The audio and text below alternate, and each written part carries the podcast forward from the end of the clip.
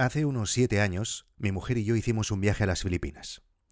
No somos de organizar mucho los viajes, por no decir nada. Normalmente miramos cuatro referencias cuando se aproxima el vuelo, pero siempre tendemos a improvisar al llegar, a intentar perdernos lo máximo posible. Ese año el vuelo llegó tarde a Manila, casi a medianoche. En el aeropuerto le pedimos a un taxista que nos llevara a un hotel decente. Tuvimos un accidente de tráfico durante el camino, pero eso es otra historia, y antes de ir a dormir decidimos subir a hacer una San Miguel en la terraza del último piso del edificio. Recuerdo que el primer sorbo fue una decepción. Toda mi adolescencia había bebido San Miguel, en Lleida. En aquella época era la más popular allí, supongo que porque tenemos una gran fábrica en la ciudad. Pero San Miguel fue creada por una pequeña comunidad de frailes agustinos en la isla de Cebú, en las Filipinas y esa no sabía para nada a la de Lleida. La filipina era infinitamente mejor. Y fue una decepción porque no me había evocado, a través de su sabor, ningún recuerdo de adolescencia. Pero joder, la cerveza estaba de puta madre. Y la revelación era que había estado bebiendo durante años la versión chunga de San Miguel. Y en medio de todas aquellas sensaciones provocadas por aquel doloroso descubrimiento, que duraron lo que duró el primer sorbo, y mientras dejaba lentamente la botella sobre la mesa, me di cuenta de que mi mujer había desaparecido. Estaba junto a mí cuando he abierto la cerveza, pero ¿cuánto rato he estado pensando en la San Miguel y en Lleida y, en mi adolescencia? ¿Y, ¿Y cómo es que no la he visto marcharse? ¿Qué pasa? ¿He cerrado los ojos para dar el sorbo?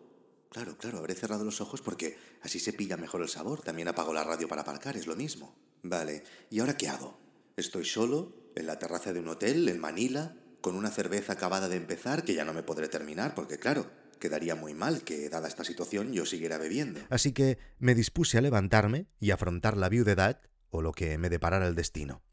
Y justo en ese momento, mi mujer apareció tan tranquila de debajo de la mesa. Mira que me acabo de encontrar, me dijo. Ahí estaba Blanca, mi mujer, vivita y coleando con una moleskin negra en la mano. A esas horas ya no había casi nadie en el bar, y tampoco teníamos a nadie cerca, así que probablemente la libreta se le habría caído a los anteriores ocupantes de nuestra misma mesa.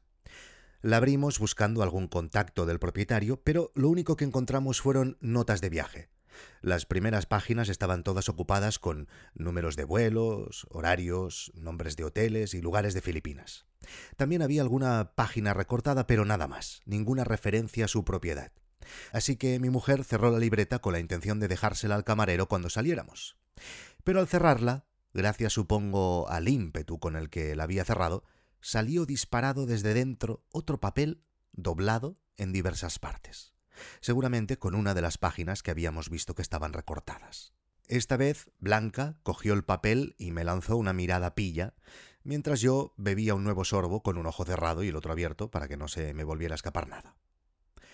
Blanca desplegó el papel lentamente para crear un poco de suspense y descubrimos un precioso dibujo hecho a lápiz de un amanecer en una pequeña playa paradisíaca.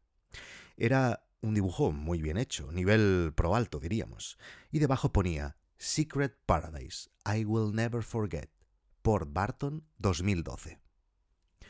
Mi mujer y yo levantamos la San Miguel y brindamos. Ya teníamos plan.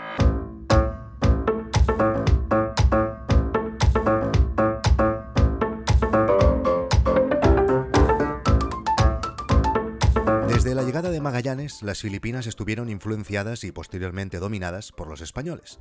Fueron casi 400 años ahí tocando los cojones, así que hay muchas cosas españolas que se han quedado. Por ejemplo, en el idioma. La lengua mayoritaria es el tagalo, y aunque es un idioma del filo austronesio de la rama occidental de la familia malayo-polinesia, conserva algunas palabras en español.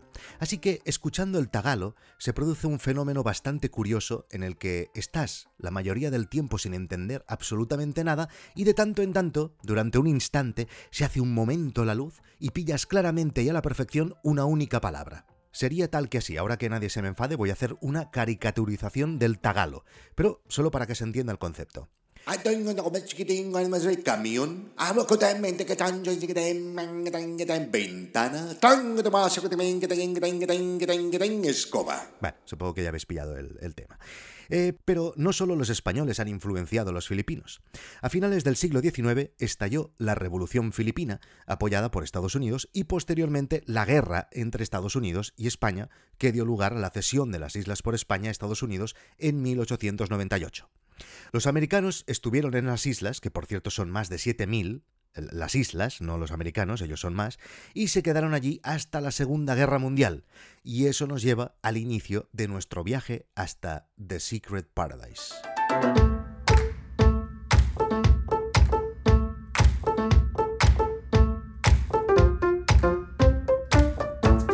Al día siguiente del descubrimiento de la libreta en el hotel, Blanca y yo decidimos que nos daríamos una vuelta por Manila un día más y a la mañana siguiente nos volveríamos al aeropuerto para coger otro avión con destino a Palawan, donde se encontraba Port Barton, que es lo que ponía debajo de The Secret Paradise y que descubrimos enseguida que era un pueblo. Palawan es una provincia insular de las Filipinas. La isla se encuentra rodeada por el mar de la China Meridional al noreste y por el mar del Sulu al sureste. La capital es Puerto Princesa y allí fue donde aterrizamos. A media tarde nos subimos en un jeepney, el vehículo más emblemático del país. Son unos camiones todoterreno, medianos, que dejaron los soldados estadounidenses en la Segunda Guerra Mundial. Tras la guerra, los filipinos los reutilizaron como transporte público, instalándoles asientos y pintándoles de colores llamativos. En este trasto hicimos cinco horas de trayecto rodeados de locales, gallinas, sacos de mercancías y unos olores estupendos.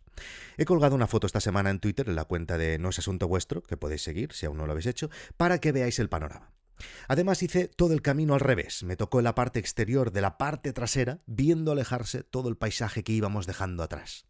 Para hablar con mi mujer recuerdo que ella estaba en el interior y casi en la punta del camión y nos íbamos pasando mensajes en un papelito a través de las manos de los viajeros filipinos que supongo pensaron que éramos unos gilipollas. Llegamos a Port Barton hacia las 10 de la noche y obviamente ya estaba todo oscuro.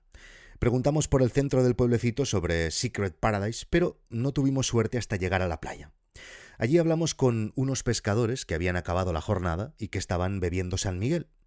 Con la ayuda de un niño que sabía cuatro palabras en inglés, entendimos que sí, que conocían el lugar. Secret Paradise era una pequeña playa accesible solo por mar. Allí, un extranjero, del que no supieron concretar la procedencia exacta, y su mujer filipina habían montado algunos bungalows que alquilaban. No sabíamos nada más. Les pedimos que nos llevaran y nos dijeron que no, que tenía que ser al día siguiente. Pero mi mujer y yo no queríamos perder un día más y sentíamos la necesidad de rematar ese largo viaje y levantarnos ya al día siguiente en el destino, así que insistimos. El pescador más joven, que debía tener unos 50 años y que habíamos visto más predispuesto y menos borracho, nos volvió a decir que no, pero en ese momento el cielo pareció romperse en dos, una luz cegadora comenzó a descender y a la vez descendió con ella un ángel que con una voz celestial y cautivadora se dirigió al pescador más joven y le dijo, Deja de emborracharte y haz algo, coño.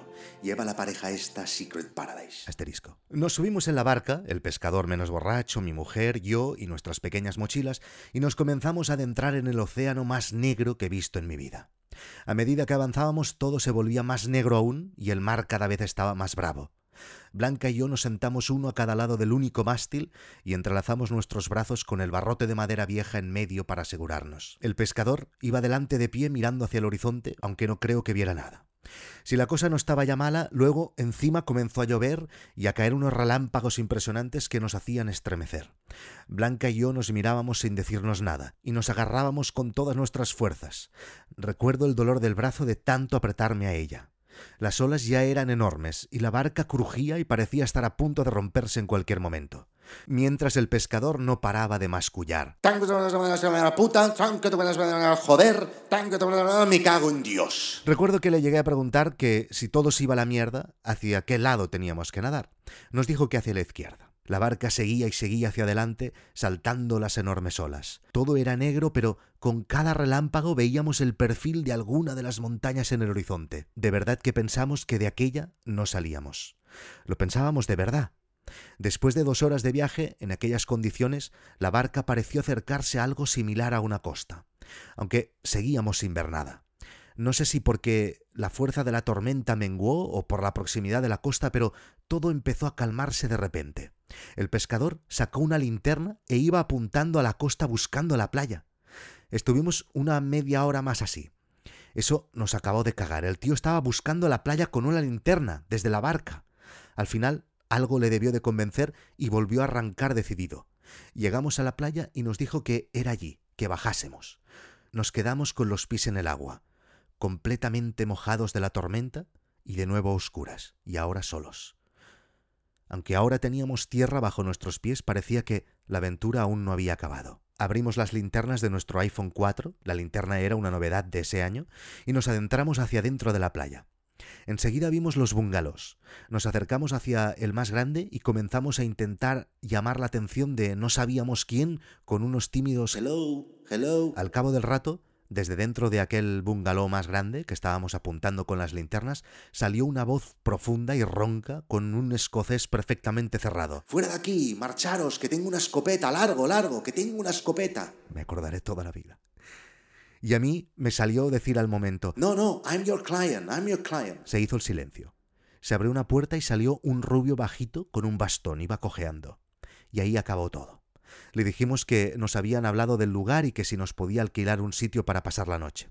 El escocés, bastante contento ahora, nos dijo que no había ningún problema y se excusó de los gritos y por el tema de la escopeta diciendo que muchas noches se acercaban pescadores borrachos intentando robar alcohol. Nos acompañó a un bungalow, nos dio un par de sábanas y ahí pasamos el resto de la noche hasta que sonó el despertador que me había programado antes del amanecer. Desperté a Blanca y le pedí que me acompañara. Salimos de la casita de madera y nos fuimos de nuevo hasta la playa y nos sentamos juntos en la arena, mirando hacia el horizonte, que aún estaba casi totalmente oscuro. Poco a poco se fue iluminando todo. El sol comenzó a salir justo delante nuestro por encima de la línea final que dibujaba el mar. Cada instante nos revelaba nuevos secretos. Cada segundo descubríamos un poco más la belleza de aquel paraíso secreto, hasta que lo vimos todo claro, y abrazados contemplamos el paisaje más bonito que hemos presenciado en nuestras vidas, The Secret Paradise.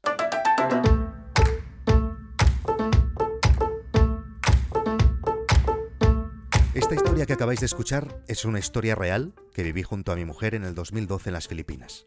Y a la vez es una metáfora perfecta de lo que me ha supuesto emprender. De verdad, aunque quisiera, no podría encontrar una historia que ayudara a entender mejor lo que ha supuesto montar Gaidó. Durante años he vivido de la ilusión de encontrar esta situación en la que una idea que me motivase y un trabajo que me gustase hacer confluyeran con algo que tuviera sentido de negocio. Durante años he viajado en la absoluta oscuridad, entre tormentas, saltando olas gigantes, agarrado a un pequeño mástil, pero reconfortado con el abrazo de mi mujer. Y al final he llegado a una playa, y la luz se ha hecho poco a poco, y ahora estoy comenzando a presenciar el paraíso secreto. Esta nueva temporada de Guide Dog será en la que veré mejor todos los detalles de este paraíso que acabo de descubrir. Las cifras de la plataforma crecen día a día y cada día más rápido. Nuestra relación con Rakuten, al que le dedicaré un episodio especial, cada vez es más beneficiosa para nosotros y los planes con la firma japonesa serán más grandes en los próximos meses. Pronto tendremos más noticias de Conservas Calvo y os podré explicar todo con detalle y hay comenzado un nuevo proyecto también relacionado con los documentales que tengo muchas ganas de explicaros. Y tengo pensadas bastantes novedades para No es Asunto Vuestro que estoy seguro que os encantarán. Os explico más en el próximo episodio. Cierto, después de esta experiencia en las Filipinas, el último día de vuelta en Manila, mi mujer y yo nos hicimos un tatuaje, lo hacemos a veces, y en mi caso me puse en la muñeca izquierda, en tagalo, nunca dejar de explorar.